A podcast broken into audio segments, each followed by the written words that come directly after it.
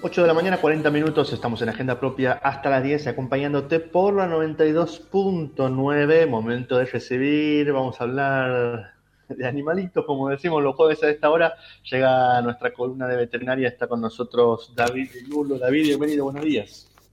Buenos días, Ernesto, ¿cómo están? Muy bien, un gusto escucharte. Igualmente, igualmente. Vamos a, contar, vamos a contar una infidencia porque ayer, en esto de que los fines de semana, el fin de semana largo, la destrucción que ya cargamos a esta altura del, cuatrimestre, ayer estábamos convencidos de que era jueves, anunciamos la columna de David, lo llamamos y cuando lo llamamos, sí, pero yo salgo los jueves. Sí, sí, sí, el combo fatal. Y era miércoles, pero estamos, ahora sí. Ahora sí estamos. Bueno, para hoy, Ernesto, y al del equipo y a la audiencia, eh, vamos a hablar un poquito de una de las enfermedades por lejos de, mayor frecuencia, no solamente cuando hablamos de perros y gatos, sino eh, de una enfermedad que afecta a todas las especies. Eh, y es la escabiosis. Cuando hablamos de la escabiosis, estamos hablando de una de las sarnas más comunes o de mayor presentación, como decía antes, tanto en perro y gato. Cuando hablamos de esos dos, es mucho más de presentación mucho más frecuente en los perros.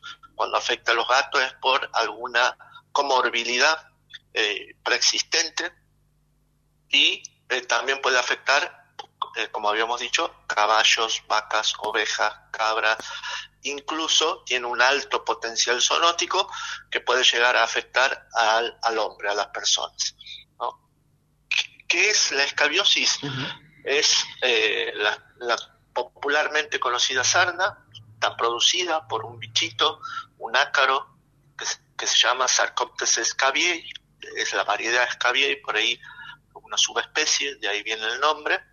Es, eh, son como pequeñas arañitas en el sentido estricto de la palabra, porque pertenecen a la clase arácnida, muy chiquititos, microscópicos, que viven eh, en, la, en la parte más externa de la piel o la epidermis, de manera eh, normal, digamos, habitual, se encuentra en todos lados. Tiene que haber una predisposición o algún, algún, se que conjugar varios factores para que se transforme en una enfermedad.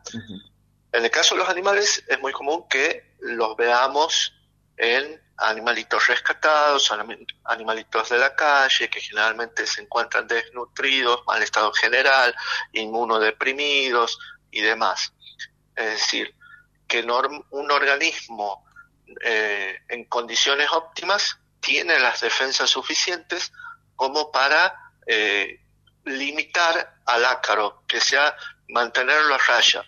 Estos ácaros se alimentan de detritos, que son las células que se van desprendiendo de la piel o de la epidermis. Cuando el organismo está normal, las defensas lo mantienen a raya. Ahora, cuando tenemos un animal desnutrido, en mal estado, enfermo o grave, estos animalitos no cuentan con esa barrera defensiva y van avanzando.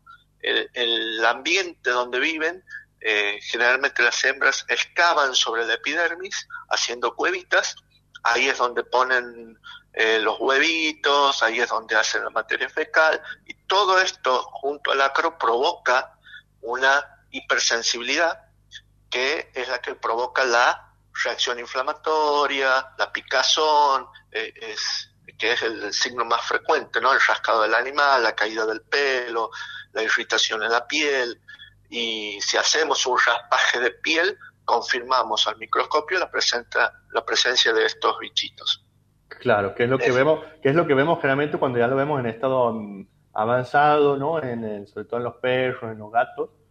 Eh, exactamente, exactamente. Se, se, puede confundir muy fácilmente con cualquier otro tipo de dermatitis, alérgica o no, eh, digamos, para poder hacer el diagnóstico definitivo, sí o sí corresponde un raspaje de piel que lo vemos en el microscopio del bichito, pero la sintomatología, eh, vos tenías razón, es fácilmente reconocible porque hay una caída de pelo generalizada, un mal estado del animal, descamación, a veces se borrea, eh, y bueno, lo, ves al, animal intranquilo, ¿no? ¿Y esto, David, solo se previene o alcanza para prevenir solo con la buena alimentación y el cuidado o igual hay algún otro factor que lo ponga en riesgo?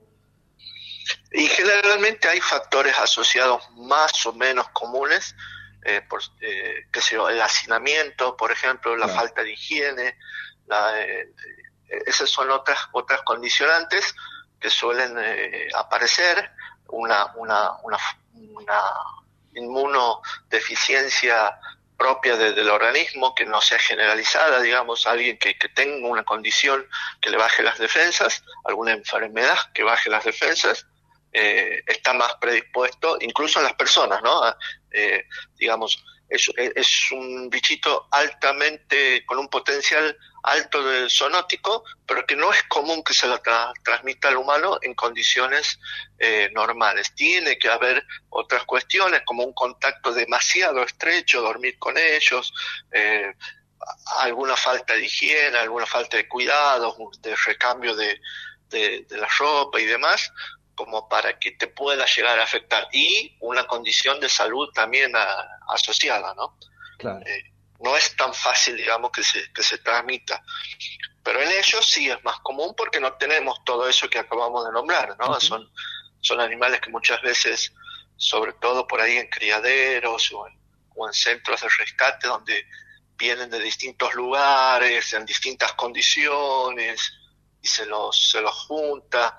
Entonces, antes de la entrada a esos, a esos establecimientos, siempre es recomendable una cuarentena y una medicación justamente para, para prevenir todas, todas estas cosas. Bien, y mencionabas al principio también, David, que es una enfermedad que puede ser transmisible también a personas, ¿no?